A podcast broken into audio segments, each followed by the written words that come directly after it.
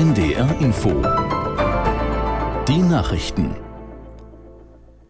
Um 21 Uhr mit Beate Rüsapp. Bund und Länder haben sich auf umfassende Maßnahmen geeinigt, die Bau- und Sanierungsvorhaben beschleunigen sollen.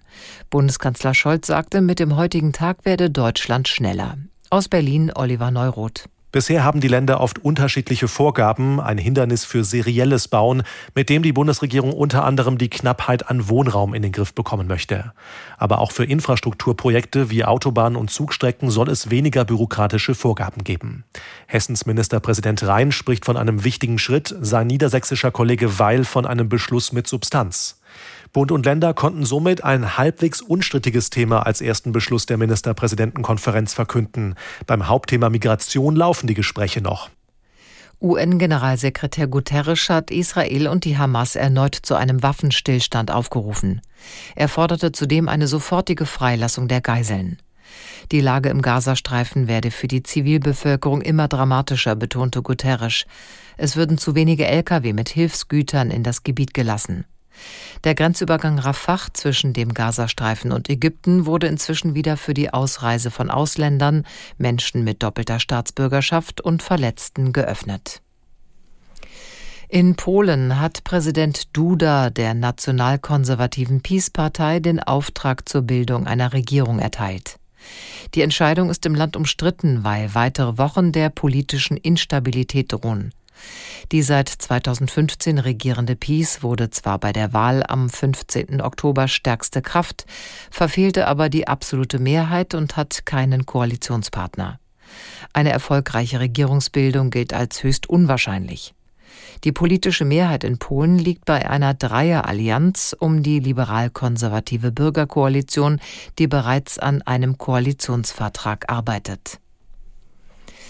Nach der Geiselnahme auf dem Hamburger Flughafen hat ein Richter Haftbefehl gegen den Beschuldigten erlassen. Es bestehe Fluchtgefahr.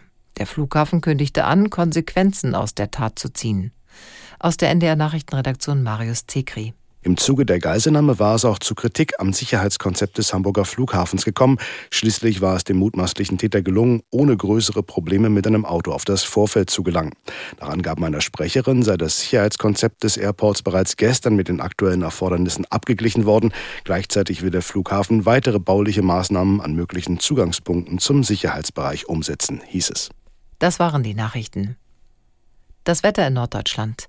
Nachts gebietsweise trocken, auch ein paar Schauer, Tiefstwerte 9 bis 6 Grad. Morgen schauerartiger Regen, häufig bleibt es trocken, Höchstwerte um 10 Grad. Am Mittwoch länger trocken, zeitweise regnet es bei 8 bis 12 Grad. Es ist 21.03 Uhr. Wieso geht der Fernseher denn gerade heute kaputt? Die bauen die Geräte absichtlich so, dass sie schnell kaputt gehen. Ich muss nicht unbedingt Fernsehen. Ich auch nicht. Es ist ja auch wirklich nichts im Fernsehen, was man gern sehen möchte. NDR Info. Intensivstation. Ja, gibt wieder nichts im Fernsehen, aber dafür gibt's ja uns. Montag, 6.11. Intensivstation mit Stefan Fritsche. Danke, das war's. Ja, bitte, aber nein, noch lange nicht. Loriot würde am 12. November 100. Alle überschlagen sich momentan und auch wir würdigen die Ikone des deutschen Humors im Laufe dieser Intensivstation. Danke. Ja, bitte, gern.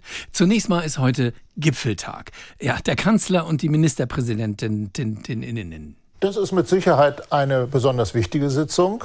Äh, des Bundeskanzlers mit der MPK. Und äh, wir sollten alle mit dem festen Ziel in dieses Gespräch hineingehen, uns am Ende zu einigen. Ja, wichtig. Und da gab es sogar noch vor Beginn neue Forderungen der Union. Ja, der Druck auf alle steigt somit. Und wenn wieder nur wenig bis kaum was rauskommt, ja, dann heißt es mal wieder, sie schaffen nichts. Ja, wähle ich halt AfD.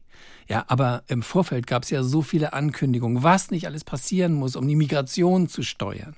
Oder es gibt ein Bündel an Maßnahmen. Mhm. Und zu dem Bündel der Maßnahmen gehört ein ganzes Maßnahmen